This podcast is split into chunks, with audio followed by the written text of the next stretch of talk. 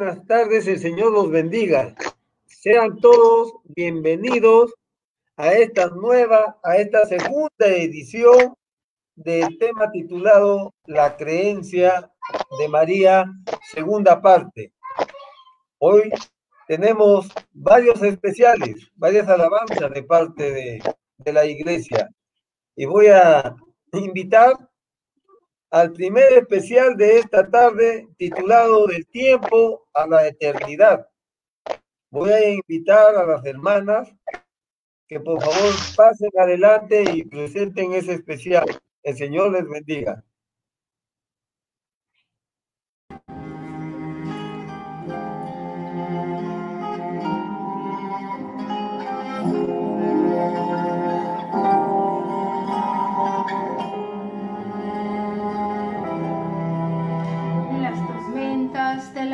Son violentas, profunda oscuridad llena la tierra, contiendas en las naciones, pestilencia y hambre, guerras por doquier, violencia arrasa la tierra.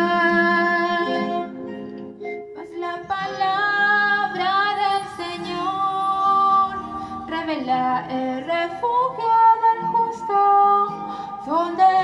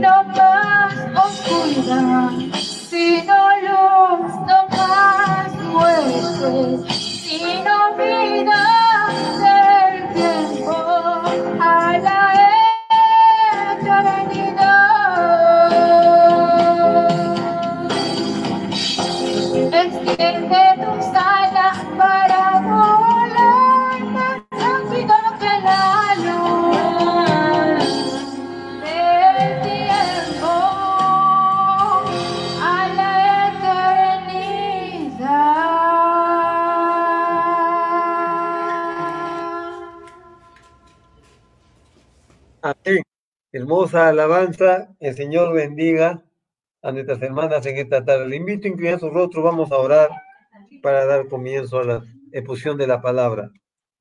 Bondadoso Padre Celestial, de nuevo en nos acercamos a ti en esta tarde y nos acercamos buscando misericordia, buscando la dirección del Espíritu Santo, siendo que entendemos que debemos no solamente congregarnos, sino también enseñar tu palabra para que sepamos cómo vivir en este día presente y qué tiempo del día es el que estamos viviendo.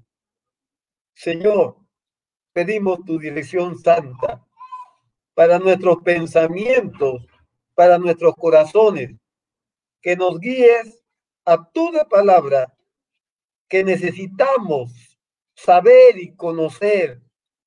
Señor, toma toda la libertad en nosotros para abrir nuestras bocas, como también nuestros corazones, para que recibamos y para aquello que tú nos hables. También te pedimos que cierres nuestras bocas a las cosas que no son correctas, sabiendo que solo tú puedes revelar la palabra de Dios. Concédenos, Señor, que las personas que nos escuchen en esta tarde, en este día, y también las personas que nos escuchen en el transcurso del tiempo, de las semanas y los meses, que cuando escuchen tu palabra puedan alimentarse y puedan engordar, por así decirlo, en la gracia bendita de nuestro Señor Jesucristo. Te ruego que bendigas a todos los que están presentes en estos canales, en estas líneas del Internet, y que tú en esta tarde recibas la honra, la gloria y toda la alabanza a tu nombre, porque lo pedimos en el nombre de nuestro Señor Jesús. Amén. Amén. Bien. Dios bendiga a nuestro hermano Edwin, a quien doy lugar para que continúe con la segunda parte de la creencia de María. Señor los bendiga, hermano Edwin. Adelante. Señor los bendiga.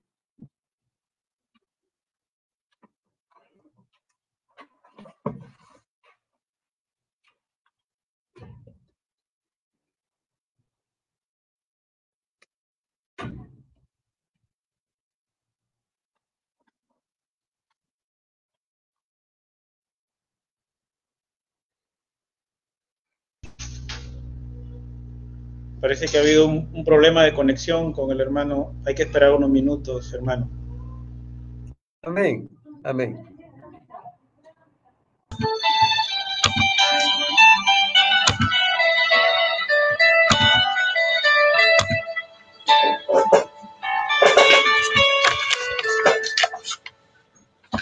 Amén, hermano. Gracias por el pase. Dios le bendiga primeramente a cada uno de ustedes que nos están escuchando en, en las redes. Dios tenga misericordia esta tarde de poder hablarnos y poder hablar también su palabra.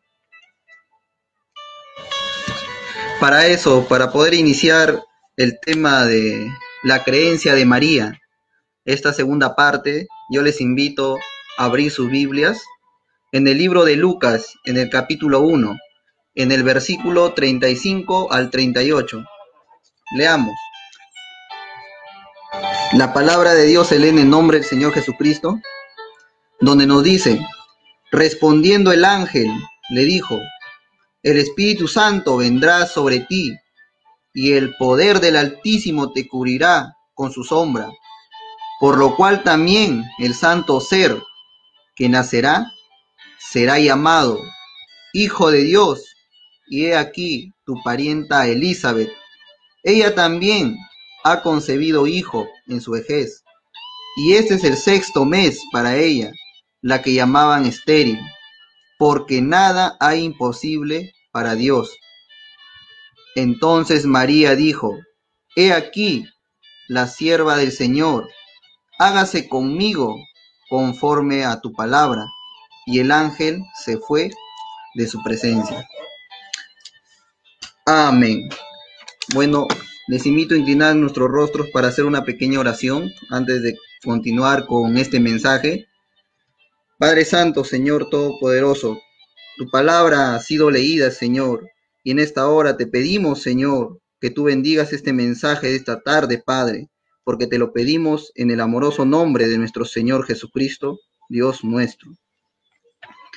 Ahora, en la reunión pasada estuvimos hablando acerca de la fe de María, pero también tuvimos un lado por la parte de José. José era un carpintero, él aún no sabía que María estaba embarazada. Él no sabía y nosotros lo podemos encontrar en la Biblia, ¿no? De cómo le fue revelado a él para que poder aceptar a María. Para eso les invito a leer en el libro de Mateo, en el capítulo 1, en el verso 19 al 21, donde nos dice, José su marido, como era justo y no quería infamarla, quiso dejarla secretamente. Y pensando él en esto, he aquí un ángel del Señor le apareció en sueños y le dijo, José, hijo de David, no temas recibir a María tu mujer, porque lo que en ella es engendrado del Espíritu Santo es. Y dará a luz un hijo, y llamará su nombre Jesús, porque él salvará a su pueblo de sus pecados. Todo esto aconteció para que se cumpliese lo dicho por el Señor por medio del profeta cuando dijo, He aquí una virgen concebirá y dará a luz un hijo, y llamará su nombre Emanuel, que traducido es Dios con nosotros. Y despertando José del sueño, hizo como el ángel del Señor le había mandado, y recibió a su mujer. Pero no la conoció hasta que dio a luz a su hijo primogénito, y le puso por nombre Jesús. Entonces ahí tenemos, un poco recapitulando lo que vimos en la, en la reunión anterior, María, María era una muchachita, era una muchachita virgen que vivía en la ciudad de Nazaret. Ella vivía en una ciudad que estaba llena de pecados. Había fornicación, había adulterios, había homosexualismo, había de todo en esa ciudad. Pero ella, ella se mantenía limpia, ella se mantenía pura, porque a ella le iba a ser revelado que ella iba a concebir un hijo. ¿Y, y quién fue quien le reveló? Fue el ángel Gabriel. El ángel Gabriel fue quien, quien le reveló a ella que iba, iba a concebir un hijo, mientras ella estaba meditando en las escrituras que había tenido una reunión con el rabí cuando habían ido ella y José. Entonces, ella al momento de recibir esa palabra y reconocer a ese mensajero, ella guardó en su corazón. Ella estaba tan emocionada. Ella era casi como una niña. Ella lo que le habían dicho, ella le había creído. Ella no esperó hasta que que crezca algo en su vientre. Ella no esperó hasta que, a ver si nace o no nace. Ella lo creyó, simplemente lo creyó. Pero ¿qué hizo ella? Ella al enterarse de que ella iba a tener un hijo y que el Espíritu Santo iba a ser el padre de su hijo, ella quería ir y contárselos, pero no quería, no, ella no se fue a contarlos a las sinagogas, no fue a contarlos al rabí que estaba en las sinagogas. Ella no hizo eso. porque ellos con todo el conocimiento que tenían no hubieran creído estas cosas, porque estas cosas eran imposibles de creer para la mente humana. Ella fue a una persona, a un familiar que ella tenía, ella fue a su prima, porque ella había tenido la misma experiencia que ella tuvo. Imagínese, ella por tener compañerismo con compañerismo con alguien que cree también las mismas cosas, ella tuvo que caminar a Judea. Imagínese subir esos cerros escabrosos, todo, en, todo lleno de piedras, esos valles. ¿Pueden imaginarse un camino tan tan estrecho, un camino tan como decirlo, era un camino difícil para poder llegar allá, pero ella emprendió su viaje. Ella fue a ver a su prima Elizabeth, la cual recibió con los, con los brazos abiertos. Y también Zacarías reconoció a esta muchachita y dijo, yo sé quién eres, tú eres María, la prometida de José, yo me imagino cuán, cómo ella ha de haber estado. Ella había estado muy emocionada. Ella no esperó mucho hasta contarle a Elizabeth lo que había ocurrido a, e, a ella, lo que había, lo que le había sido revelado. Entonces ella le empezó a contar a Elizabeth que un ángel se le había aparecido ella le empezó a contar que ese mismo ángel que se le apareció también a Elizabeth, él lo había dicho que ella iba a concebir un hijo, aún en su virginidad, y que iba a ser producto del Espíritu Santo. E inclusive le había dicho el nombre. Y Elizabeth quería saber el nombre de ese bebé, porque ella también lo creía. Entonces María dijo por primera vez ese nombre, Jesús. Y ahí vemos a Juan, que estaba en el vientre de su madre, que tenía seis meses y aún no tenía vida, que no era algo común. Al escuchar ese precioso nombre, Juan empezó a saltar. Tuvo vida.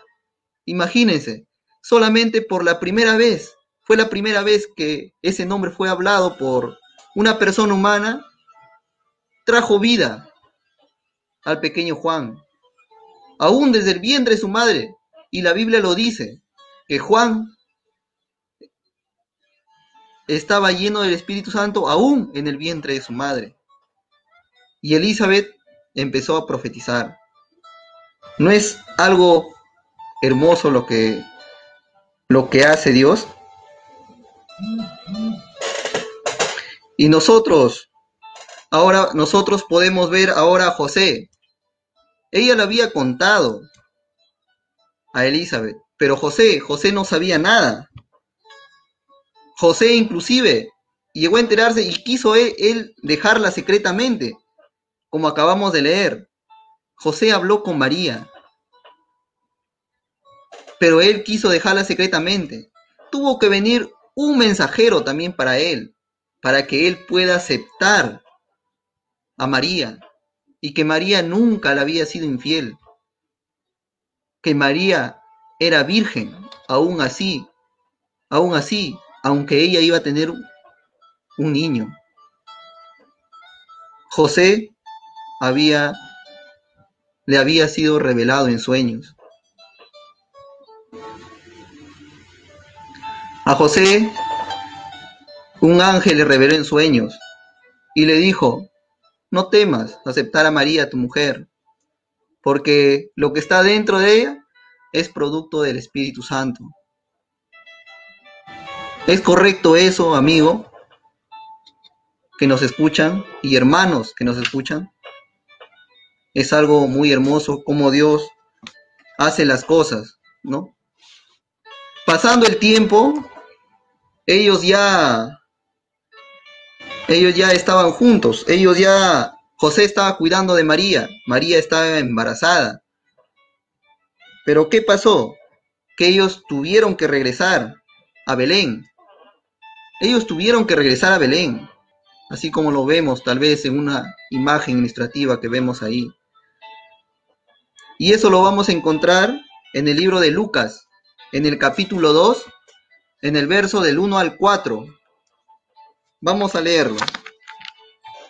Donde nos dice, aconteció en aquellos días que se promulgó un edicto de parte de Augusto César, que todo el mundo fuese empadronado. Y este primer censo se hizo siendo Sir- Sire- Sirenio, gobernador de Siria, e iban todos para ser empadronados, cada uno a su ciudad. Y José subió de Galilea, de la ciudad de Nazaret, a Judea, a la ciudad de David, que se llama Belén, por cuanto era de la casa y familia de David. Ellos tenían que regresar. La Biblia nos dice, y entonces tenía que ser en ese tiempo que se tenía que efectuar un censo. Así como acá tenemos en Perú un censo donde empiezan a contar a todos los moradores para poder ver cuántos infantes hay, cuántos jóvenes hay, cuántos ancianos hay. Ahí se efectuó un censo para hacer que María y José regresaran a su pueblo natal de Belén, donde ellos estaban registrados y sus nacimientos estaban en el registro de las cortes aún y en el templo para ser empadronados. Y Cristo habría de nacer en Belén. Y ellos estaban a muchas millas de distancias cuando eso aconteció. Ellos estaban bien lejos. Y nos hemos dado cuenta de los peligros que ellos tuvieron que pasar para poder llegar hasta allí. Ahora, ellos no tenían una gran ambulancia lujosa y fina para llevar a María. Y para, y para ellos no era como hoy en día, que pudiéramos haber tenido alguna clase de excusa. Decir, no, yo no voy. No, por más que diga yo no voy. Era la orden del rey. ¿Ya ve? Y la orden del rey tendría que respetarse. No se hacían excusas, tenía que ser cumplida. El rey así lo había dicho. No importa sus condiciones o que ellos tenían que regresar a su tierra natal. No había comodidad para la pequeña madrecita embarazada. Y no había modo de, via de viajar, solo a pie Imagínense, viajar solo a pie miles de kilómetros en un lomo de un asnito. Y podemos decir, y se nos dice que José llevó a María, a esta que se esperaba que fuera madre en cualquier momento, y la sentó sobre el lomo de un asnito. Y si alguien ha cabalgado en un asno, ¿sabe qué duro paseo es ese? El pequeño animalito caminando por un sendero angosto que terminaba ya en las montañas, viniendo. En los días cuando había tanto viajero viniendo en sus tierras natales, todo el país estaba trabajando. Rebosaba de peregrinos. En ese tiempo había bastante peregrino porque todos estaban regresando. Y también había viajeros, regresando a su tierra natal. Era una situación muy buena. ¿Para quién? Para los ladrones, que en esos días habían. Cuando ellos veían las pequeñas caravanas de grupitos de gente, los jinetes, los ladrones pudieran haber llegado cabalgando y hacerles o, haberles matado, inclusive, y haberse llevado sus bienes, y haberse ido. ¿Qué cosa, qué cosa era para esta pareja joven de casados lo que ellos tenían que enfrentar? y cómo hubiera sido. Mírenme, también, que si alguna de las bestias salvajes, pues había leones,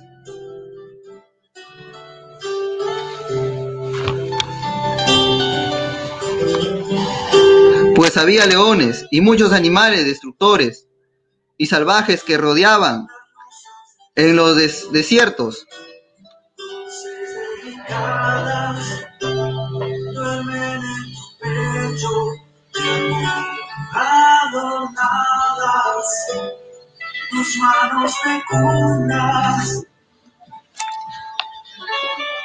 Muchos animalitos destructores y salvajes que rodeaban en los desiertos que ellos tenían que cruzar. ¿Qué si alguna bestia salvaje se hubiera abalanzado sobre la parejita? ¿Qué pudiera haber hecho José con una vara en su mano y una esposa que apenas podía moverse? Ellos tenían que enfrentarse a eso. ¿Pueden imaginarlo? Eran miles de kilómetros donde tenían que ellos viajar a pie y tenían muchos peligros por delante. Pero ¿saben una cosa? A nosotros nos da consuelo.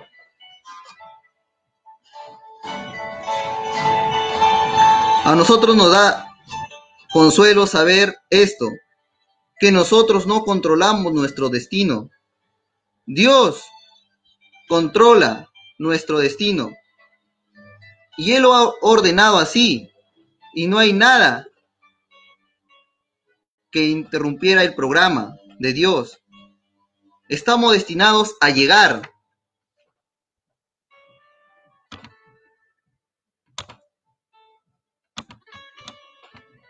¿Eso es correcto? Nosotros estamos destinados a llegar. Miren cómo Dios cuidó de esta parejita. Dios fue el que controló sus destinos de ellos. Ellos podían viajar por ahí tranquilos, cabalgando.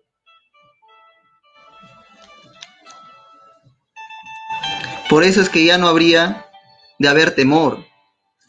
Y sin embargo, quizás María y José mismos eran solo gente común, sin educación, y ellos no tenían manera de saber que estas cosas que estaban aconte- aconteciendo en aquel tiempo estaban cumpliendo las escrituras. Hoy podemos ver, por decirlo así, cuando el asnito y los dos viajeros finalmente llegan, mientras venían de noche por los desiertos, hacía tanto calor, y entonces digamos que ellos estaban sentados sobre la pequeña montaña al este de Belén. Belén, un poco para tener conocimiento, Belén está situada en un valle y hay una pequeña montaña y el camino que entra a Belén da vuelta al este de Belén y baja entrando a la ciudad.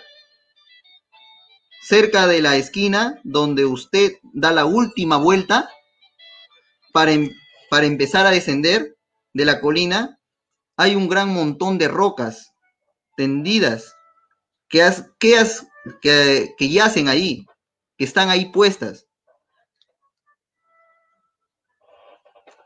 Y los historiadores han pensado que quizás María y José se detuvieron ahí para tomar un poco de aire antes de que descendieran a la ciudad de esa noche. Pero veamos a José, cómo es que lo trata María. En su tierna manera de tratarla, levanta a su noviecita del asno y la ayuda a bajarse. La lleva y la sienta sobre la roca y dice, querida, ahí está la pequeña ciudad, justamente abajo de nosotros, donde quizás nazca nuestro pequeño que está por llegar. Yo puedo imaginarme ver las estrellas destellar un poco y, bri- y brillantarse mientras se sientan mirando hacia Belén. Mientras estaban sentados ahí, pensando mientras contemplaban las estrellas, Allá a cientos de millas al este de ahí había otra escena desarrollándose. A cientos de millas de donde estaban ellos había otra escena. ¿Pueden creer? Veamos cuál fue la otra escena. Sabemos que Dios obra en su universo. Él hace que cosas acontezcan en un país a donde Él está acondicionándolo para que repercutan en otro. Ahí vemos lejos en el este, como se nos ha dicho por muchos historiadores, que estos hombres, los magos, como sabemos que son, hoy en día ellos más o menos llamados astrónomos, no en el sentido de, adivinos, pero existe una imitación de la astronomía, la cual es llamada adivinos. Y la gente corre hacia esas cosas, las cuales realmente son una concepción falsa del verdadero astrónomo. Mírenme, ¿cuánto, cuánto camino tenían que recorrer ellos? Podemos ver en un mapa aproximado. ¿sí? Ellos pudieron haber salido, ¿no? Pero mírenme, Hampton, el gran historiador, nos dijo que eso fue, ellos eran medos persas. Estos astrónomos eran medos persas. Vamos a seguir un, un poco sus vidas un ratito para, para ver quiénes eran ellos. Y encontramos que los medos persas se familiarizaron con el Evangelio de nuestro Señor cuando estaban allá en Babilonia años antes, en el tiempo del rey Nabucodonosor. Ellos tenían tales personas como astrónomos, quienes observaban las estrellas y los cuerpos del cielo. Y ellos podían identificar por medio de señales de los movimientos de las estrellas ciertos eventos que iban a suceder. Y los reyes de los primeros tiempos consultaban a estos tales hombres para saber de eventos y de cosas que iban a suceder. Dios siempre lo declara por sus cuerpos celestes. Eso es correcto. De que Él se lo da a conocer a la tierra.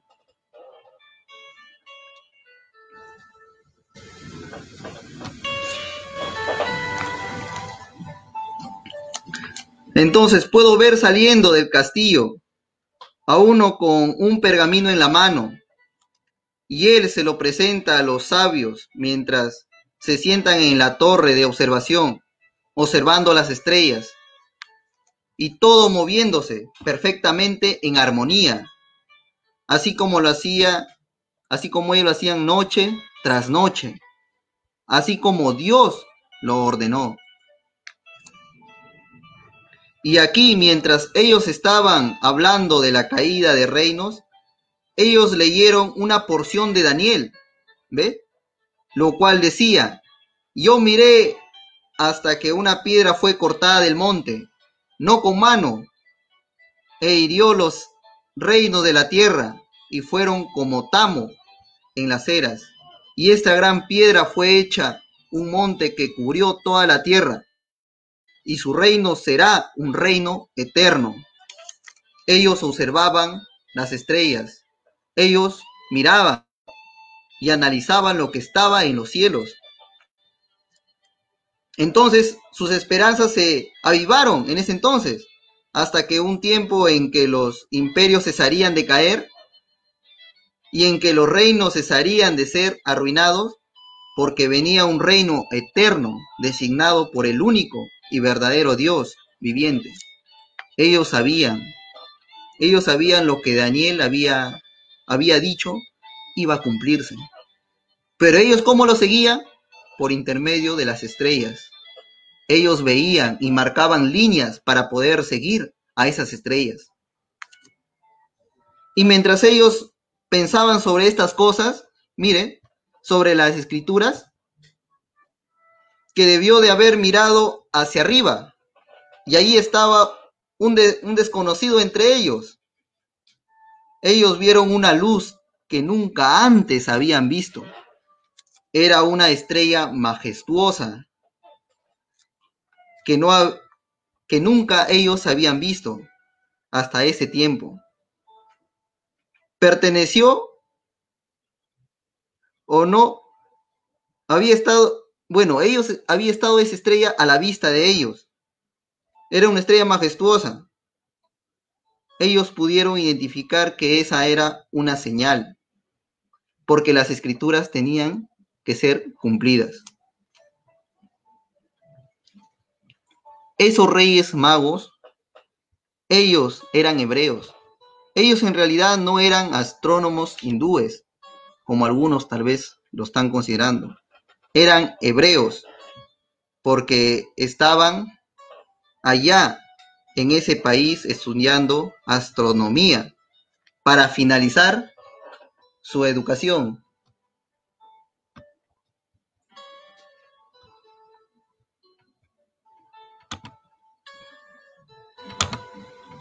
¿Correcto?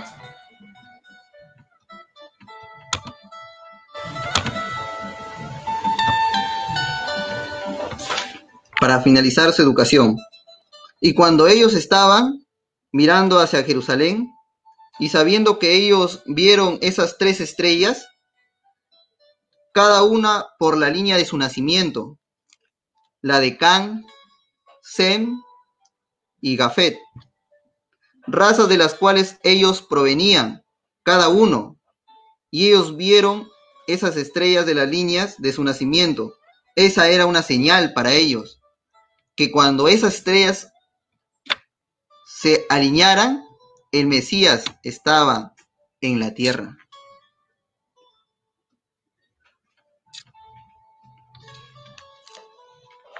Ahora, eso, eso estaba sucediendo a millas, mientras José y María estaban contemplando las estrellas en una peña. ¿Eso es correcto?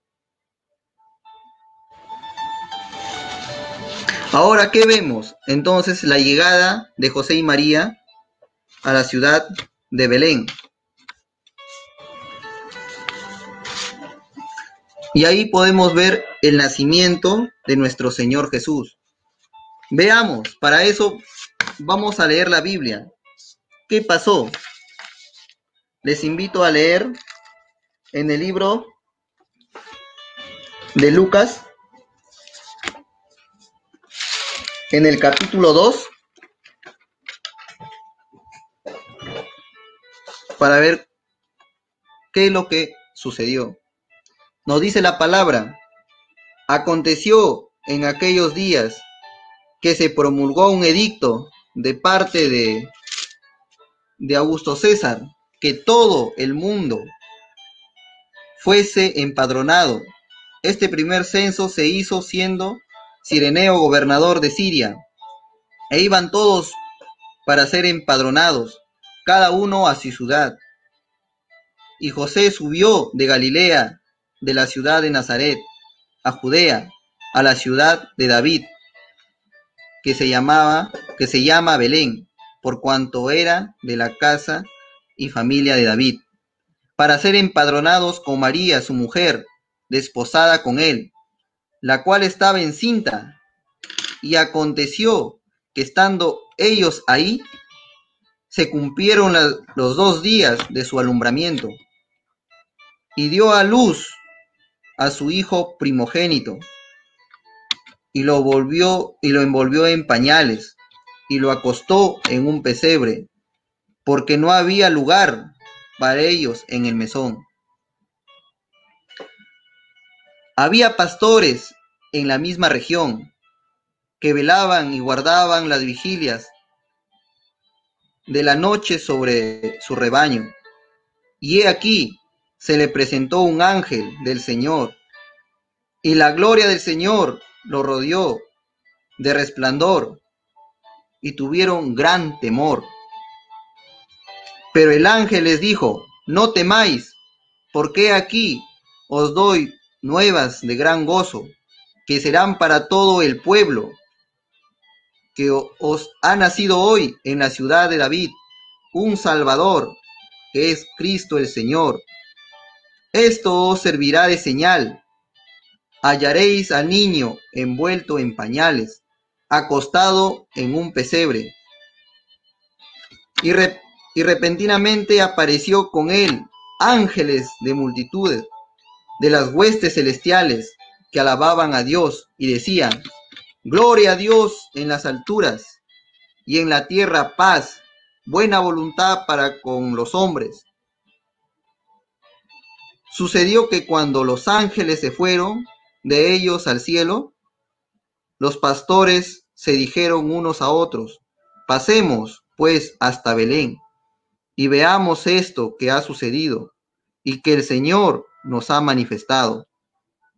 Vinieron pues apresuradamente y hallaron a María y a José y al niño acostado en el pesebre, y al verlo dieron a conocer lo que se le había dicho acerca del niño.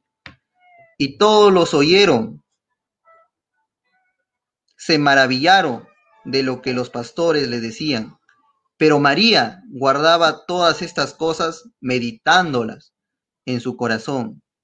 Y volvieron los pastores glorificando y alabando a Dios por todas las cosas que habían oído y visto como se les había dicho. Amén. El Señor Jesús vino en un establo, nació de una virgen y con apenas un sencillo carpintero como padre adoptivo y una muchachita desconocida, ¿ve? No era una hija de un sumo sacerdote o algo así. Él vino como, como una damita que vivía en una mala ciudad llamada Nazaret. Mientras que José era un viudo. Era un viudo que había tenido familia y que había empezado a cortejar a María. Ese evento que sucedió del nacimiento, muchos no lo podían ver, qué había pasado, por qué María había dado a luz. Eso chocó duramente a su refinamiento, su ética educacional.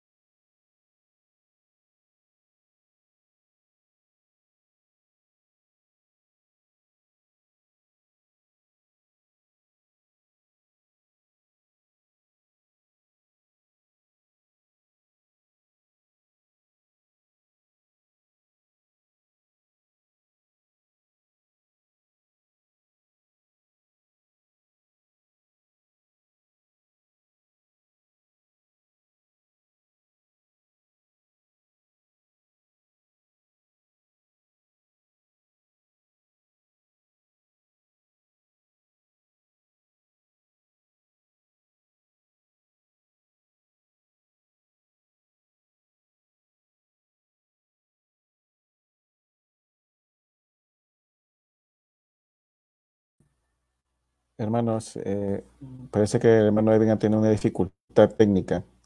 De repente podríamos pasar al especial. Bueno, bendiciones.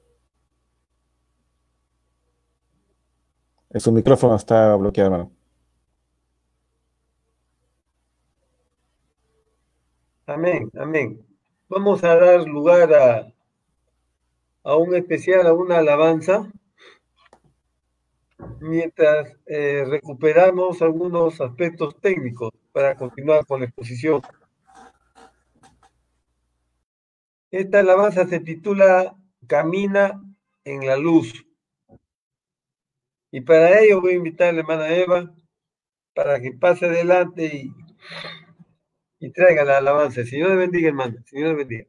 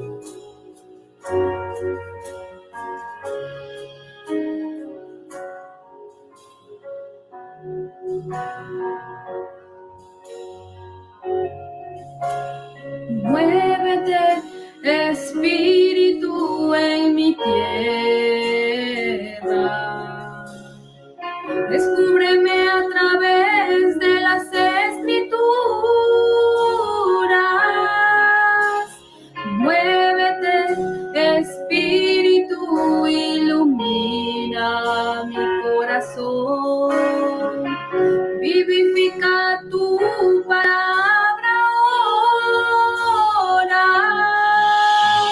Rey de todas las luces, aleja de mí la noche y deja que este nuevo día se haga realidad.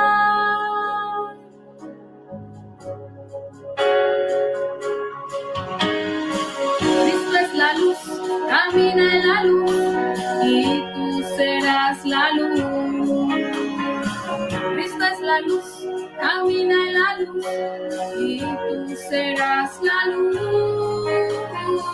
Cristo es la luz, camina en la luz y tú serás la luz. Cristo es la luz, camina en la luz y tú serás la luz.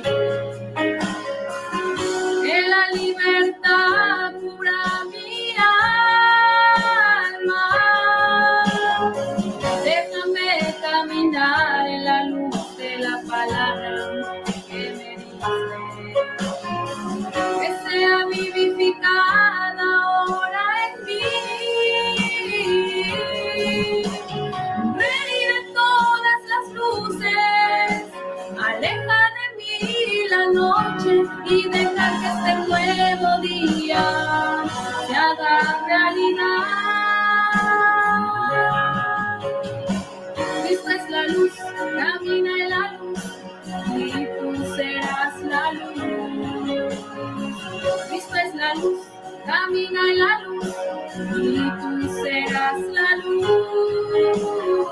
Cristo es la luz, camina en la luz y tú serás la luz. Cristo es la luz, camina en la luz y tú serás la luz. Es la promesa de la estrella de la mañana que será vista en el oeste.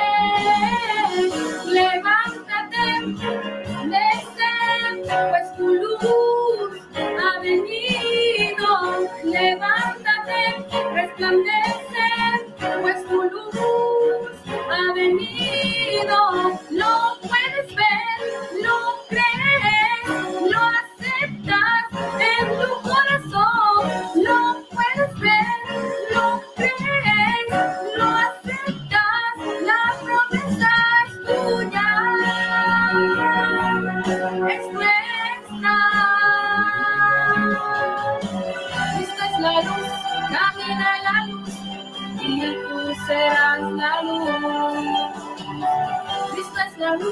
la en la luz y tú serás la luz.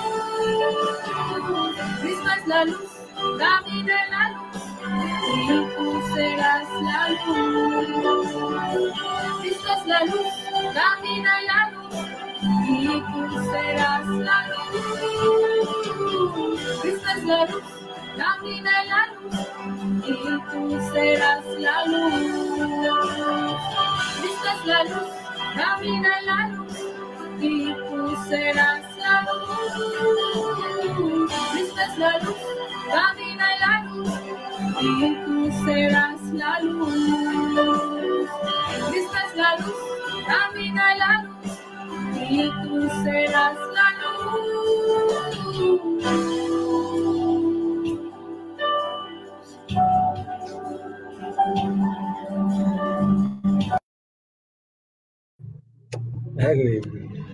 Amén, aleluya. Hermosa, hermosa alabanza. Dios bendiga a nuestra hermana Eva.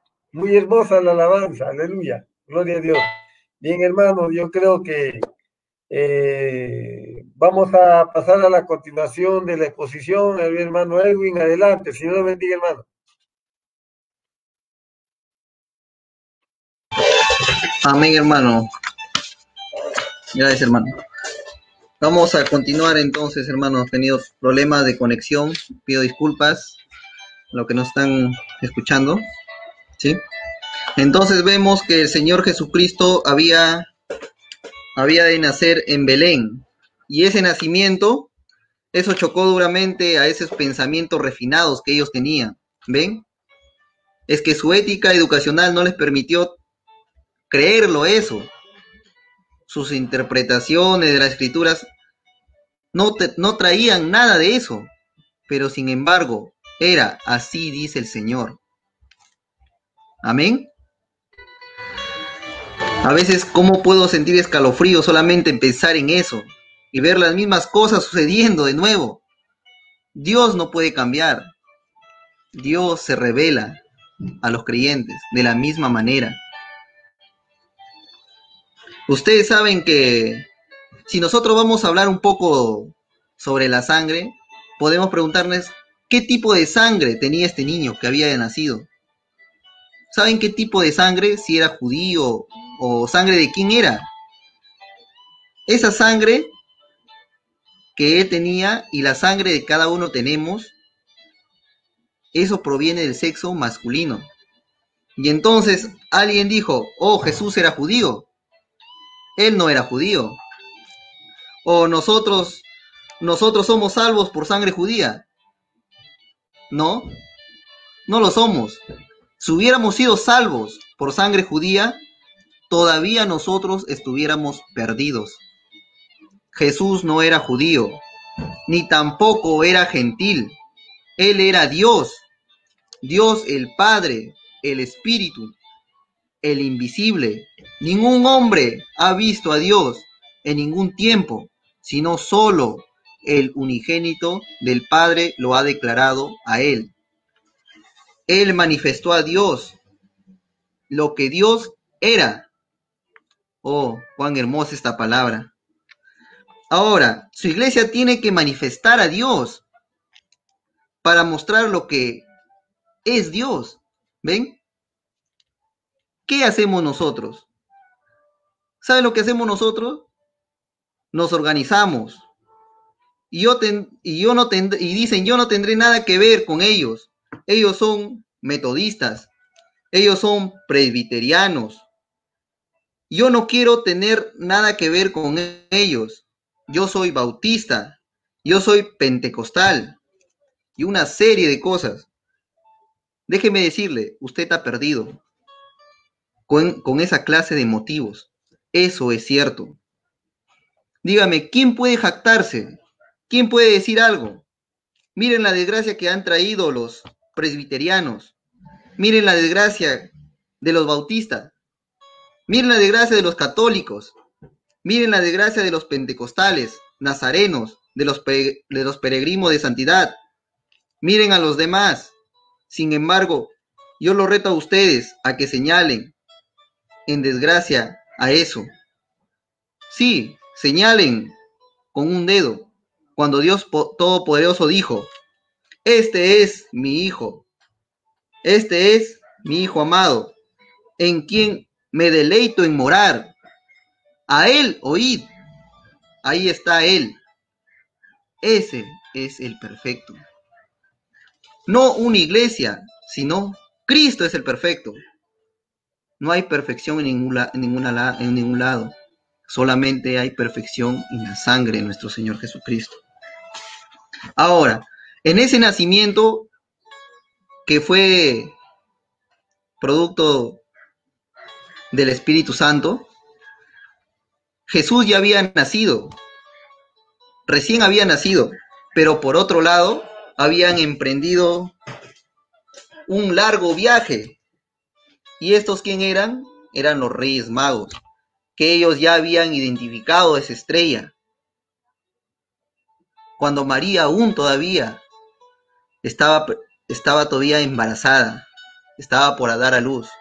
Ellos habían identificado algo fuera de lo común. Y podemos verlo esto por la Biblia. Sí, vayamos a- al libro de Mateo, en el capítulo 2, en el verso del 1 al 12. Leamos. Y nos dice la palabra, cuando Jesús nació en Belén de Judea, en días del rey Herodes, vinieron del oriente a Jerusalén unos magos, diciendo, ¿dónde está el rey de los judíos que ha nacido?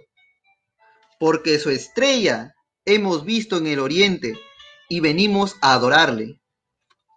Oyendo esto, el rey Herodes se turbó y toda Jerusalén con él. Y convocados todos los principales sacerdotes y los escribas del pueblo, le preguntó, ¿dónde había de nacer el Cristo? Ellos le dijeron, en Belén de Judea, porque así está escrito por el profeta. Y tú, Belén, de la tierra de Judá, no eres la más pequeña entre los príncipes de Judá. Entonces Herodes, llamando en secreto a los magos, indagó de ellos diligentemente el tiempo de la aparición de la estrella. Y enviándolos a Belén, dijo, id allá y averiguad con diligencia acerca del niño, y cuando le halléis, hacedmelo saber, para que yo también vaya y le adore. Ellos, habiendo oído al rey, se fueron, y he aquí la estrella que habían visto en el oriente, en el oriente, iba delante de ellos, hasta que llega, hasta que llegando se detuvo sobre donde estaba el niño. Y al ver la estrella, se regocijaron con muy grande gozo.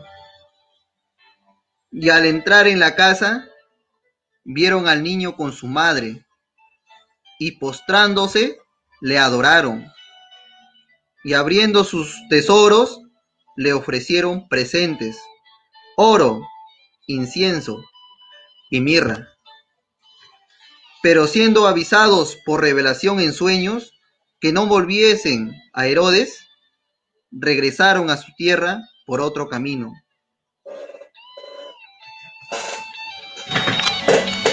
Ellos vinieron diciendo, ¿dónde está él? Ellos los reyes magos, ellos vinieron preguntando, ¿dónde está él? Porque ellos habían identificado su estrella en los cielos. ¿Dónde está él, que es, que es nacido rey de los judíos?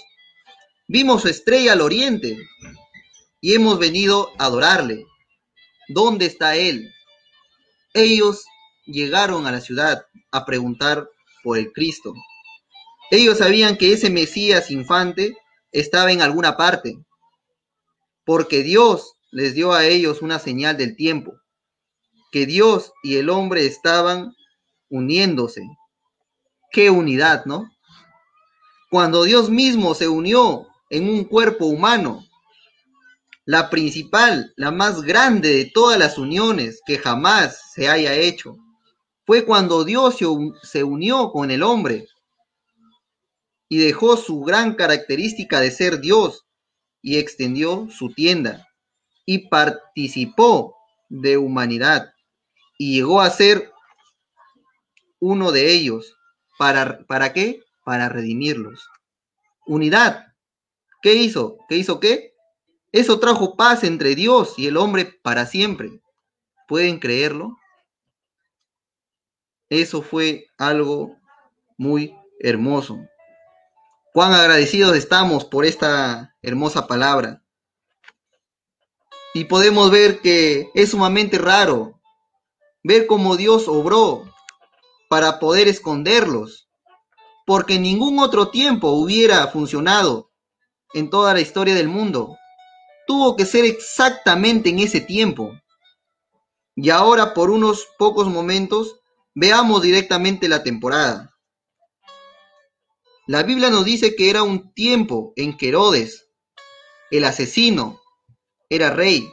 Tenía que ser ese hombre sin corazón, Tenía que ser rey en ese tiempo, porque estamos familiarizados con las escrituras que dicen que él mató a todos los niños, de dos años de edad para abajo, tratando de encontrar al Cristo.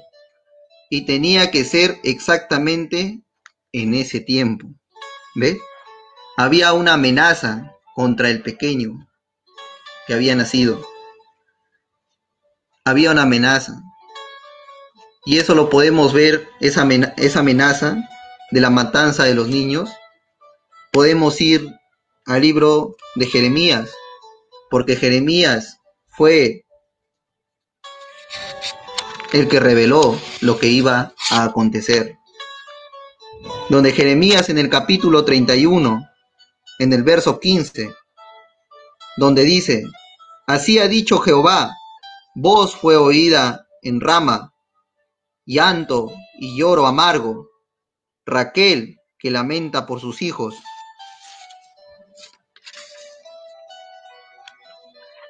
Ahí fue donde Jeremías había anunciado que iba a pasar eso.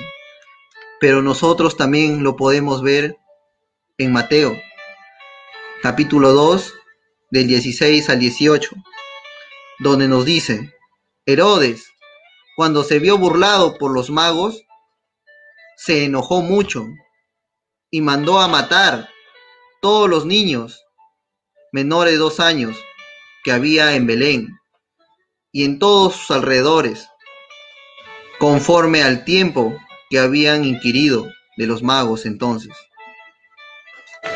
Herodes era un rey perverso. Él mandó a matar todos los niños. Tan pronto como la mujer diera luz a ese hijo, él iba a devorar a ese hijo, tan pronto como él trajera. Él lo trajera. Todo lo que había dicho él a los reyes magos era un engaño. Que le trajeran al rey de los judíos para que él lo adore. Lo que él quería es matarlo. Por eso que Herodes emitió un decreto. Al verse burlado, Herodes emitió un decreto. Que todos debían matar a todo niño de dos años de edad para abajo. Ahí hubo una matanza que mató a todos los niños hebreos por todo el país. La misma cosa que hizo el faraón para atrapar a Moisés, que fue el tipo de él. Mataron a todos los niños. Y no dieron con él. Dios sabe cómo esconderlos. Dios puso en alerta a María y a José para que salieran de ese lugar. Porque Cristo fue enviado con un propósito de cumplir las escrituras. Y eso lo podemos ver nosotros. Él tuvo un propósito. Él tenía que venir a redimir al hombre. Él tenía que venir a morir, a derramar su sangre. Él fue el Cordero. Como dice la Biblia, Él fue el Cordero inmolado.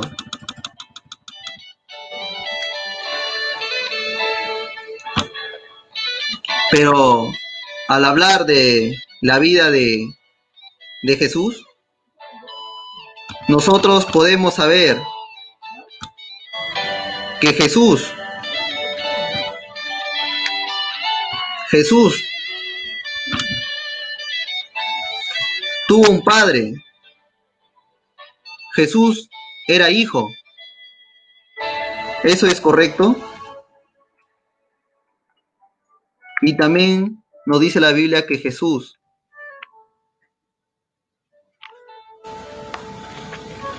había nacido producto del Espíritu Santo. Ahora, veamos un poco, esto nos hace acordar mucho del bautismo. Muchos dicen, bautízate en el nombre del Padre, Hijo y Espíritu Santo. Y vemos en el nacimiento también que ahí se usa la palabra hijo, hijo de María. Vemos que se usa Espíritu Santo, que fue el Padre del Señor Jesucristo. Y vemos también que Jesús dijo Padre. ¿Es correcto? Veamos un poco el bautismo para poder entenderlo. Ahora, mírenme, en el tiempo en que Pedro, Pedro bautizó en el nombre de Jesucristo, él bautizó en el nombre de Jesucristo. Después de decir, decirle Jesús que bautizara en el nombre del Padre, Hijo y Espíritu Santo, Pedrito había bautizado en el nombre de Jesucristo. Pedro, ¿se había confundido? Entonces, él hizo lo contrario a lo que Jesús le dijo, ¿verdad que sí? Bien, algo tiene que, que haber ahí. Démonos cuenta y pidámosle al Espíritu Santo que nos enseñe. Primeramente leamos la primera escritura en Mateo 28, 19, donde nos dice, por lo tanto, id y adoctrinar a todos los gentiles, bautizándolos en el nombre del Padre, del Hijo y del Espíritu Santo. Fíjese en sus Biblias y vean si dice en los nombres de Padre y de Hijo y de Espíritu Santo. ¿Dice así? No, Señor. Dice en el nombre del Padre, en el nombre del Hijo, en el nombre del Espíritu Santo.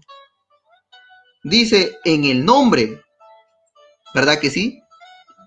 Bien, en el nombre es singular, ¿verdad que sí?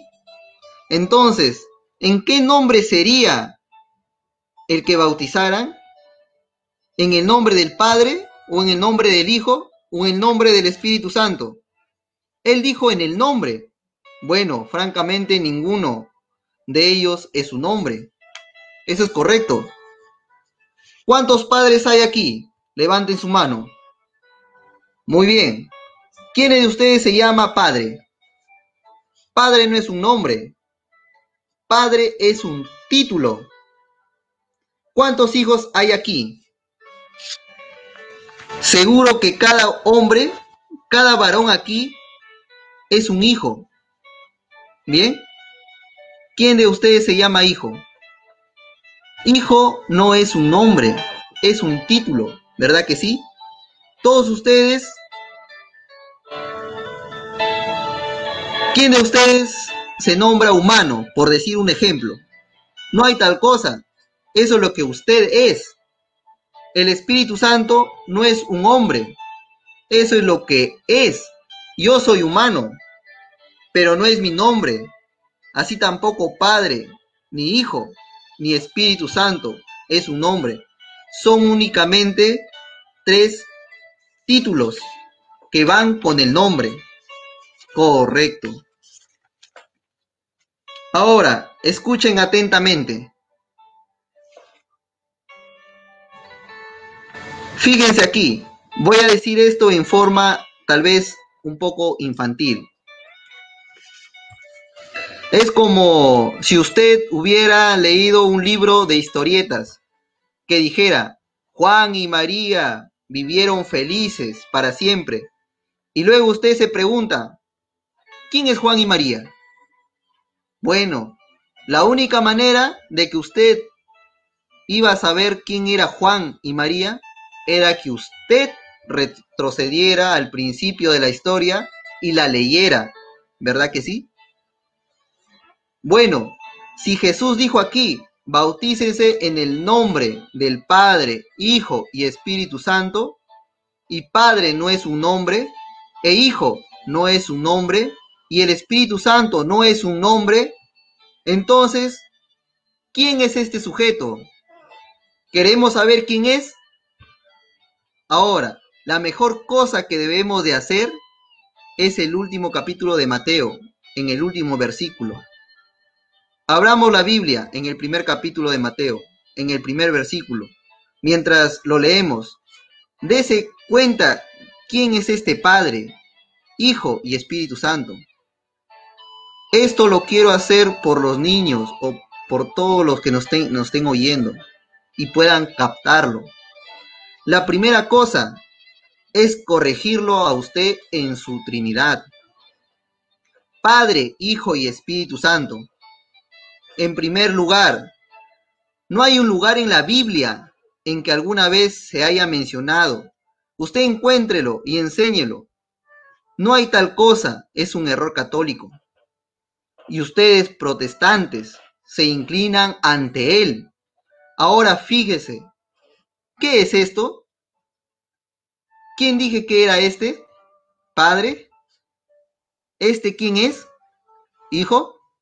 ¿Y este es quién? ¿Se dan cuenta? Ahora, ¿el Padre es el Padre de quién? ¿Del Hijo? ¿Verdad que sí?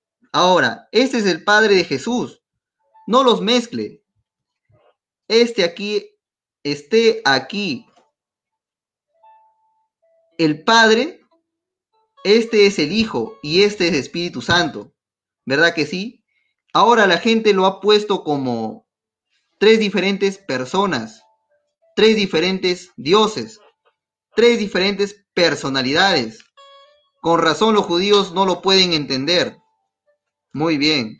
En Mateo, en el primer capítulo, principia con la genealogía de Jesucristo, donde nos dice, Abraham engendró a Isaac, Isaac engendró a Jacob, y así sucesivamente, hasta llegar al versículo 18, que dice, y el nacimiento de Jesucristo, bueno, ah, el versículo 18, y el nacimiento de Jesucristo, sígame con sus Biblias, amigos. El nacimiento de Jesucristo fue de esta manera, que siendo María, su madre, desposada con José, antes que se juntasen, se halló, se halló haber concebido del Padre. Leímos esto correctamente. ¿Qué es lo que dice? Se halló haber concebido de quién? Yo pensé que alguien, alguien había dicho que este hombre era su padre. La Biblia dice que este hombre era su padre acaso, José era su padre acaso. Ella, se, ella concibió del Espíritu Santo. Pero si nos damos cuenta, ¿qué hijo es este? Cuando Jesús plenamente dijo que Dios era su Padre, ¿verdad que sí? Dios es su Padre. Bien, entonces, ¿qué tiene que ver el Espíritu Santo con él? Si la Biblia dice que el Espíritu Santo era su Padre y Jesús dijo que Dios era su Padre y usted dijo que Dios era su Padre y ahora la Biblia lo dice aquí. Y si hay dos personas diferentes, Dios no tenía nada que ver con él. ¿Ven a dónde sus ideas triteístas llegarían? Podrían, pondrían a Jesús como un hijo ilegítimo. Claro, eso es un error. No hay escritura para eso. Usted tendrá que admitir que Dios el Padre, que Dios el Espíritu Santo es la misma persona. O de otra manera, Jesús tenía dos padres diferentes, ¿verdad que sí? Por supuesto, es correcto. La Biblia dice que el Espíritu Santo era su Padre. Así nos dice la Biblia, que el Espíritu Santo era su Padre.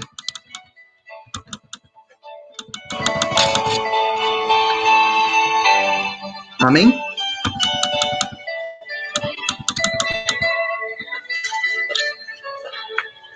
Ahora, ¿quién es su Padre? El Espíritu Santo y Dios es el mismo Espíritu, es la misma cosa. Todo esto aconteció para que se cumpliese lo que fue dicho por el Señor, por los profetas que dijo, una virgen concebirá y parirá un hijo, y ellos, este niño, y llamará su nombre Jesús, porque él salvará a su pueblo de sus pecados. Todo esto aconteció para que se cumpliese y llamara su nombre Emanuel, que declarado es Dios con nosotros. Ahora, ¿quién es el Padre, el Hijo y el Espíritu Santo? Pedro se equivocó. Él hizo lo que Jesús le dijo que hiciera. Esos son tres títulos. Yo soy, yo soy un padre, yo soy un hijo. ¿Cómo lo llaman? Un título, pero ninguno de ellos es mi nombre. Mi nombre es Edwin Chávez. Fue el espíritu que estaba sobre los hijos de Israel en la columna de fuego. Ese era el Padre. Dios estaba ahí. Luego Dios se hizo carne y habitó entre nosotros. ¿Verdad que sí?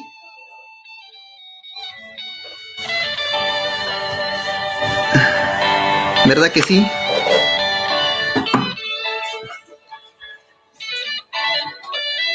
Luego Dios se hizo carne y habitó entre nosotros, ¿verdad que sí? En su Hijo. Ahora Él está condescendiendo hasta que Él entra en el corazón del hombre por el Espíritu Santo. Dios es como una cinta de medir de tres pies. Sí, como una cinta de medir de tres pies. Las primeras doce pulgadas era Dios el Padre. Las segundas doce pulgadas era Dios el Hijo, el mismo Dios. Y las terceras doce pulgadas era Dios el Espíritu Santo, el mismo Dios. Jesús así lo dijo. Usted dice, vosotros tenemos el Espíritu Santo en nosotros, correcto. Pero Jesús dijo, dijo, un poquito y el mundo no me verá más. ¿Eso es correcto? Mas nosotros que me veréis, porque yo, yo es un pronombre personal, porque yo estaré con vosotros, aún en vosotros, hasta el fin del mundo. Entonces, ¿en dónde está el Espíritu Santo? No les dejaré huérfanos. Yo vendré otra vez y estaré con vosotros. Eso es. ¿Ve usted? Usted lo malentendieron. Es un Dios en tres dispensaciones. La dispensación del Padre, del Hijo y del Espíritu Santo. Es el mismo Dios cuando Él dijo, bautícenlo en el nombre del Padre, Hijo y Espíritu Santo. Ese era Jesucristo. Y por eso es que bautizamos en el nombre del Señor Jesucristo. Ahora miren, miren, vayamos a los, vayamos un poco a los bautismos. La primera vez que el bautismo fue mencionado en el Nuevo Testamento fue con Juan el Bautista. ¿Verdad que sí? Voy a poner aquí arriba. Bueno, voy a, voy a, voy a hablar un poco de esto. Usted tiene que entender bien la deidad antes que usted pueda entender el bautismo. Con Juan el Bautista fue la primera vez que se habló de bautismo. La segunda vez que se habló de bautismo fue en Hechos 2.38, cuando fueron bautizados en el nombre de Jesucristo, en el nacimiento de la iglesia. La tercera vez fue en la casa de Cornelio, no, perdóneme, en los samaritanos, en Hechos 7.48 y 49, y también en Hechos 10.49. Fue cuando él bautizó en la casa de Cornelio. Y la otra ocasión que se habló de bautismo sin usar nombres o títulos fue en Hechos 19.5.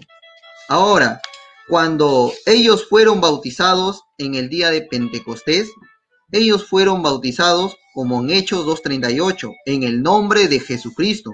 ¿Verdad que sí? Anótenla y mírenlo en sus Biblias. La otra ocasión fue dos días después, cuando Felipe fue a predicar a Samaria y les predicó y sanó a los enfermos, y tuvo una gran reunión allá con ellos, y los bautizó en el nombre de nuestro Señor Jesucristo. Pedro fue allá y puso sus manos sobre ellos, y recibieron el Espíritu Santo. Días después Pedro subió a la azotea de la casa, a donde, a donde estaba. Tenía hambre y vio una visión. Dios le envió a la casa de Cornelio y mientras Pedro estaba hablando estas palabras, el Espíritu Santo cayó sobre ellos y empezaron a hablar en lenguas y a comportarse igual como lo hicieron la primera vez.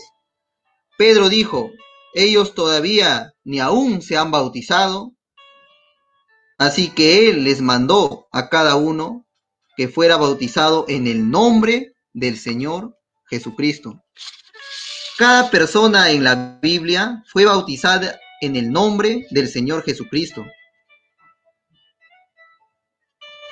Pablo, bueno, quiero decir, los capítulos de Juan no están en los capítulos de Juan no estaban bautizados en el nombre, no, es- no estaban bautizados en el nombre de Jesucristo, ellos habían sido bautizados para arrepentimiento, porque Juan bautizaba para arrepentimiento. Vayamos a Primera de Corintios.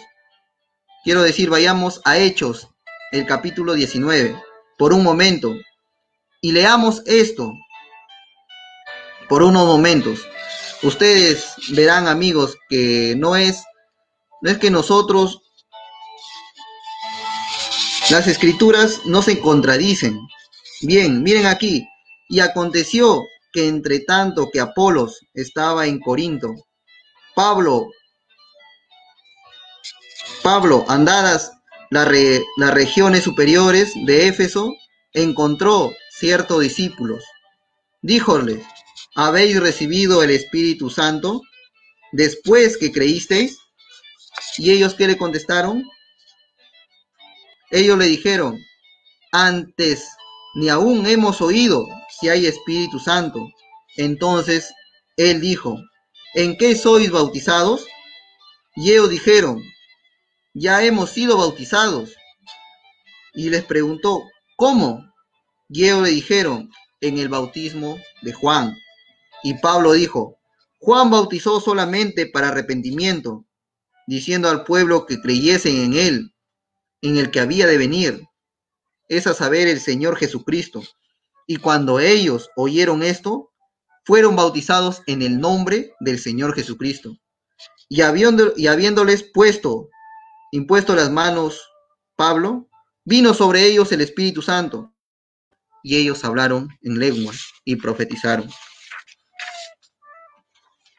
Escuchen, que si ustedes hubieran sido bautizados por Juan el Bautista, el mismo que bautizó a Jesucristo, un hombre santo, del cual dijo Jesús, nunca se ha visto un hombre nacido de mujer, tan grande como Juan el Bautista, así lo dijo. Él es el principal de todos los profetas. Él guió a Jesús a las aguas del Jordán y lo bautizó. Hermano, si yo hubiera sido bautizado por él, yo me hubiera sentido muy bien, ¿verdad que sí? Pero Pablo dice, esto no es válido hoy. Usted tiene que ser bautizado otra vez. Pero Pablo, nosotros fuimos sumergidos. Juan nos sumergió, nos sumergió allá en el río Jordán. Y él les dijo, eso no vale hoy. Ustedes tienen que ser bautizados otra vez. ¿Cómo? Juan bautizó para arrepentimiento. Les dijo, este es para remisión de pecados. Y no hay otro nombre debajo del cielo dado a los hombres, sino el nombre de Jesucristo. Y ellos tuvieron que ser bautizados otra vez en el nombre de Jesucristo. Y no hay un lugar en la Biblia o en toda historia de los primeros 600 años después de la muerte del último apóstol que hayan bautizado en otro nombre que no haya sido el nombre de nuestro Señor Jesucristo.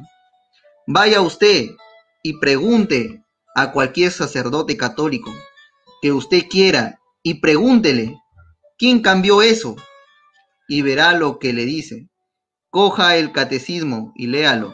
Ellos dicen, seguro alguno de los protestantes serán salvos porque ellos se han postrado a nuestros bautismos. Ellos lo cambiaron, ellos dicen que tienen el poder y la autoridad para hacerlo. Y ustedes lo creen. Por eso es, es que lo dicen. Eso es lo que ellos reclaman. Eso es lo que la iglesia protestante, lo que la iglesia protestante, ellos se postran a eso. Pero escrituralmente no hay absolutamente una onza de cierta o de verdad al respecto. Ellos tuvieron que ser bautizados otra vez. ¿En el nombre de quién? En el nombre de nuestro Señor Jesucristo. Escuchen rápidamente para que lo entendamos bien. No quiero detenerlos muchos en esta, pregun- en esta pregunta o en es- en este tema. Miren, cuando Jesús bajó al monte de la transfiguración con sus discípulos, le preguntó, ¿quién dicen los hombres que soy yo? ¿Y qué dicen ellos? Algunos dicen que tú eres Juan el Bautista. Algunos dicen que tú eres Elías. Algunos dicen que tú eres el profeta. Y les preguntó, pero ¿quién decís vosotros que yo soy? Y Pedro respondió, tú eres el Cristo, el Hijo del Dios viviente. Y él le contestó, bendito eres tú, Simón. Simón, hijo de Jonás, le dijo, porque esto no te lo reveló a ti carne ni sangre. Tú nunca aprendiste esto en alguna iglesia.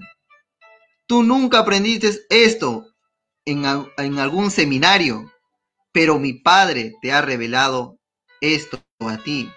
Y sobre esta roca edificaré mi iglesia, y las puertas del infierno no prevalecerán en contra de ella.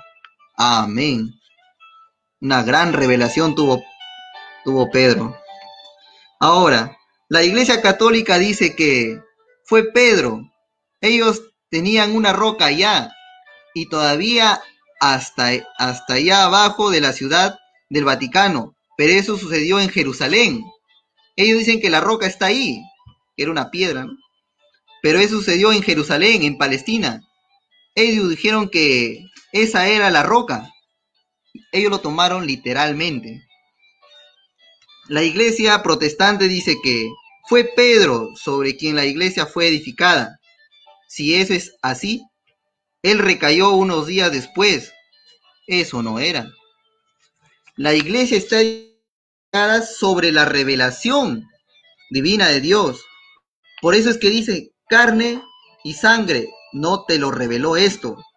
Pedro, pero mi Padre que está en el cielo, lo acabamos de ver, te lo ha revelado a ti. Y sobre esta roca, revelación espiritual de la palabra de Dios, edificaré mi iglesia y las puertas del infierno no prevalecerán contra ella.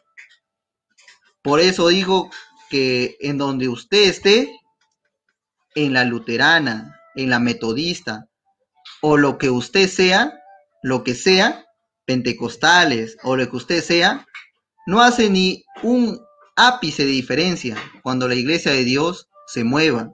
En el poder de la inspiración, ella se moverá, se moverá y seguirá moviéndose.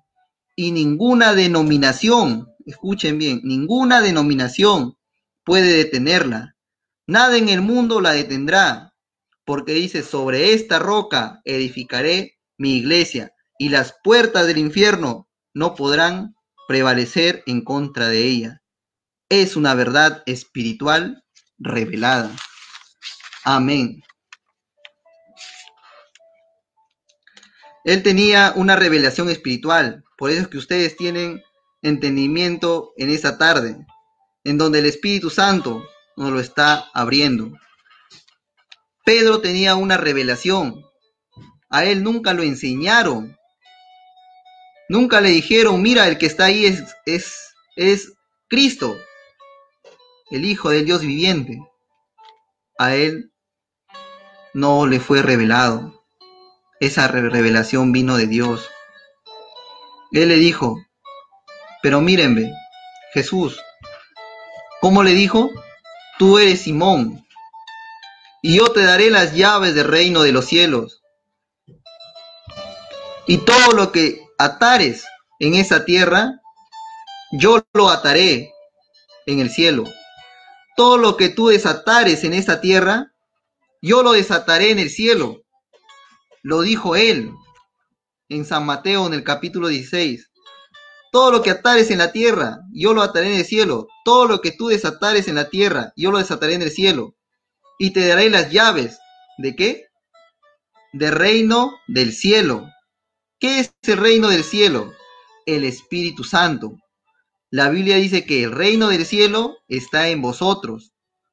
Quise decir, el reino de Dios, perdónenme, el reino está en vosotros. Él dijo, algunos de ustedes que están aquí, no gustarán la muerte hasta que vean el reino de Dios viniendo en poder. Y unos días después vino Pentecostés, ¿ve? Él le decía, algunos de ustedes que están parados aquí, en este lugar, algunos de ustedes que están aquí, él apenas había sido transfigurado cuando les dijo, ustedes no gustarán la muerte hasta que vean el reino de Dios venir en poder. La Biblia dice que el reino está en vosotros. Cuando Jesús se levantó de los muertos, recuerde, él tenía colgada a su lado las llaves de la muerte y del infierno, no las llaves del reino. Esas se las fueron dadas a la iglesia. Ahora, Pedro tenía las llaves. ¿Cree usted que Jesús guarda su palabra? Sí. Él, si él no lo guardara, hermano, entonces él no es Dios. Eso es todo. Él le dijo a Pedro, Pedro, te voy a dar las llaves del reino, en otras palabras, del Espíritu Santo. Lo que tú ates en la tierra, yo lo ataré en el cielo. Ahora quiero que se fije en el error que ellos hicieron. Fueron y perdonaron pecados. Eso fue un error. Y cosas como esas. Qué error. ¿No lo cree? Veamos. Ellos pusieron las llaves en Pedro. Bien. El Señor fijó su rostro hacia Jerusalén. Él fue crucificado, murió, se levantó en el tercer día. Estuvo en la tierra cuarenta días entre los hombres y ascendió al cielo. Los dijo a ellos que esperaran hasta que vieran al reino de Dios venir sobre ellos y ese sería el tiempo cuando el Padre restauraría el reino en una forma espiritual a ellos. Luego se fueron a la ciudad de Jerusalén y esperaron ahí por diez días y noches. Y de pronto el bautismo del Espíritu Santo, el reino de Dios, descendió con poder y entró en ellos. ¿Verdad que sí? Ahora fíjese, Pedro, ocasión, que ni siquiera podía escribir su propio nombre. ¿Pueden creerlo? Un papa. Sí, un papa. Se paró en una cajita de jabón o en algo y comenzó a predicar y dijo, ustedes varones de Judea y ustedes que moran en Jerusalén, esto os sea notorio y oíd mis palabras. Estos no están borrachos como vosotros pensáis siendo la hora tercia del día, mas esto es lo que fue dicho por el profeta Joel. Y será que en los postreros días, dice Dios, derramaré de mi espíritu sobre toda carne, y vuestros hijos y vuestras hijas profetizarán, y en, y en mis siervas y siervos derramaré de mi espíritu, y profetizarán, y mostraré prodigios arriba en el cielo y señales abajo en la tierra, fuego, columna de fuego y vapor de humo. Y así siguió y habló de David y demás. Y cuando estos críticos ahí parados dijeron, varones hermanos, ¿qué podemos hacer para ser salvos? ¿Ve? Ahí donde Pedro tuvo que, usar las llaves que él tenía. Oh, ten cuidado, Pedro, tú ya traes las llaves colgado, ¿verdad que sí? El primer mensaje evangélico. Jesús, unos días antes de eso, antes que él fuera crucificado, le dijo, Pedro, yo te doy las llaves. Lo que tú atares, yo lo ataré, y lo que tú desatares, yo lo desataré. O todo lo que tú hagas, yo lo concederé en el cielo y si Él es un hombre de palabra, Él guardará su palabra. Y ahí estaba parado Él. El Espíritu Santo había caído por primera vez. Y a Pedro se le preguntó, ¿qué podemos hacer para ser salvos? Ten cuidado. Estás metiendo la llave al reino por primera vez, Pedrito. Jesús dijo, hace unos días hace diez días, ve y bautiza gente en el nombre del Padre, Hijo y Espíritu Santo. ¿Qué vas a hacer? Pero él, él empezó a decir, tome usted sus credos y dogmas y todo lo que usted quiera, pero van a fallar miserablemente.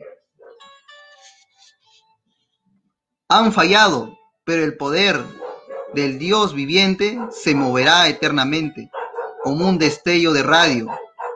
Ella se moverá sin fin. Pedro, tú tienes las llaves. Todo lo que tú hagas aquí, Dios lo va a reconocer en el cielo. ¿Verdad que sí? ¿Qué dices, Pedro? ¿Qué podemos hacer para ser salvos?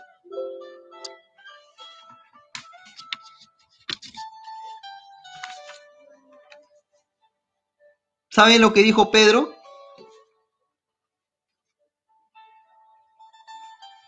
Pedro dijo, no vayas y digas, Ave María, y recites una novena. No hay tal cosa como esa.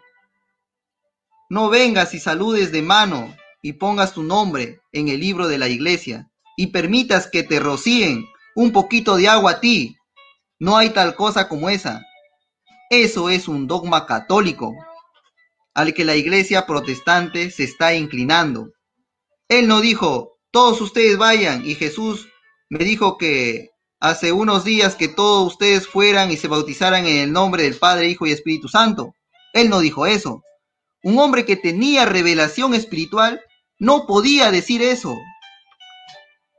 Él dijo, arrepentíos cada uno de vosotros y bautícese en el nombre de Jesucristo para perdón de vuestros pecados y, res- y recibiréis el don del Espíritu Santo, porque la promesa es para vosotros y para vuestros hijos y para aquellos que están lejos y para cuantos el Señor vuestro Dios llamare.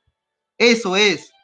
Entonces la llave se metió y lo encerró, lo encerró en el cielo.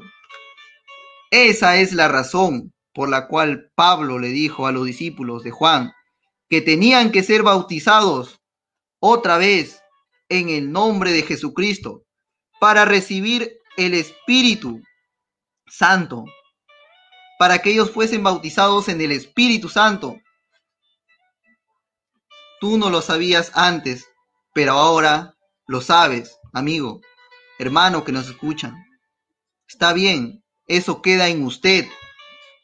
Eso es verdad. Pero un bau- bautismo trino nunca fue reconocido en la iglesia en el Nuevo Testamento, únicamente en la iglesia católica y la iglesia protestante se inclina a él. Fíjense, mucha gente se apartará de usted por esto, pero hermano, amigo, usted tiene que hacer una elección. Esto es una verdad, una hermosa verdad. Pedro tenía revelación espiritual. Él fue, a él fue revelado el Padre. Él pudo apuntar y dijo, tú eres el Cristo, el Hijo del Dios viviente. Él tenía revelación. Él no podía hacer lo incorrecto. Por lo tanto, él no podía bautizar en el nombre del Padre, Hijo y Espíritu Santo, porque eso es un error. Él tenía que bautizar en el nombre de Jesucristo porque la revelación estaba en él. Amén. Hasta acá, hermanos, amigos. Espero que esta palabra que ha salido en esta tarde haya sido de bendición y hagamos lo correcto. Y tomemos una elección de recibir la palabra o de rechazar la palabra. Estaremos continuando en una próxima parte para hablar quién fue la madre de Jesús. ¿Realmente María fue la madre de Jesús? Dios le bendiga, amigos. Doy pase a mi hermano Reinaldo. Amén. Amén, hermano. Dios te bendiga. Dios te bendiga. Y la palabra de Dios ha sido hablada. Y es Dios el que se encarga de su palabra. Dios te bendiga, hermano Edwin. Dios te bendiga y que pronto podamos tener la oportunidad de volverte a escuchar. Quisiera dar la oportunidad a una alabanza ya final titulada Regocíjate. Esa alabanza, Regocíjate, vamos a escucharla en estos momentos para ya dar por finalizada esta reunión, invitándolos a ustedes estar en la próxima eh, reunión que es el 18 de abril de 2021 a las 5 de la tarde por este mismo canal. Dios le bendiga y adelante con la alabanza titulada Regocíjate.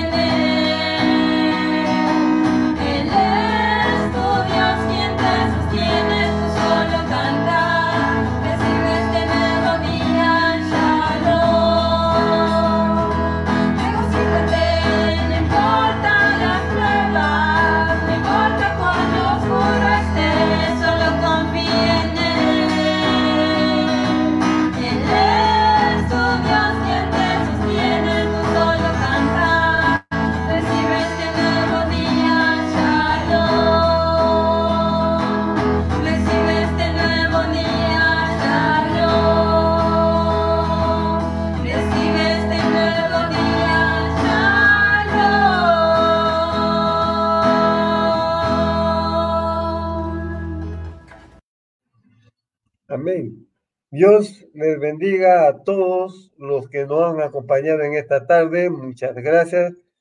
Eh, vamos a dar por finalizada la presente reunión. Esperándolos para la próxima reunión, oportunamente estaremos comunicándole a cada uno de ustedes para el 18 de abril de 2021. Que el Señor los bendiga y, y nos estamos viendo. Shalom, el Señor los bendiga. Amén, hermano. Dios le bendiga, hermano. Dios, le bendiga. Shalom, el Señor los bendiga. Dios le bendiga. Dios le bendiga a todos. Hermano. Dios le bendiga. Dios bendiga, hermano.